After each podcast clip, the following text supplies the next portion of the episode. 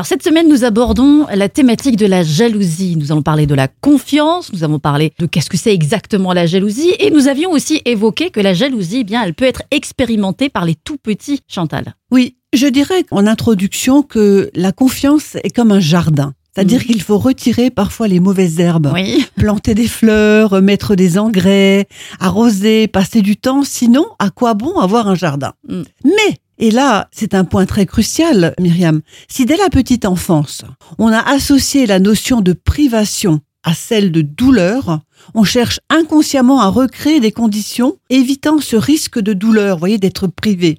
Par exemple, un individu qui est jaloux se sent libéré de sa jalousie uniquement lorsqu'il passe du temps tout seul avec l'être aimé. Un peu comme euh, Oui. bébé, enfin le petit enfant avec Oui. maman, voyez.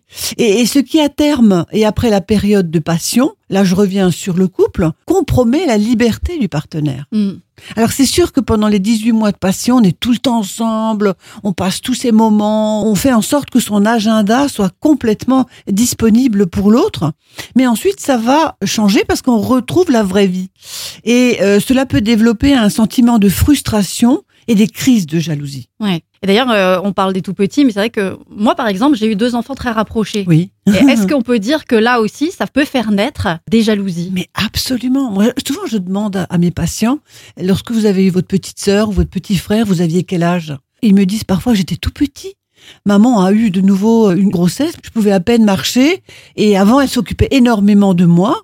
Et donc, euh, si on se sent privé rapidement des bras de sa mère, Mm. de la disponibilité du père, eh bien, vrai ou pas vrai, ce sentiment d'abandon, hein, donc vous savez, quand on parle d'abandonnisme, peut s'installer et provoquer jalousie, possessivité, voire de la haine. Et on le rencontre dans le monde des adultes. On disait en préambule que la confiance était un peu comme un jardin. Est-ce qu'il est important d'avoir un jardin secret? Voilà la question qu'on se posera demain à la même heure.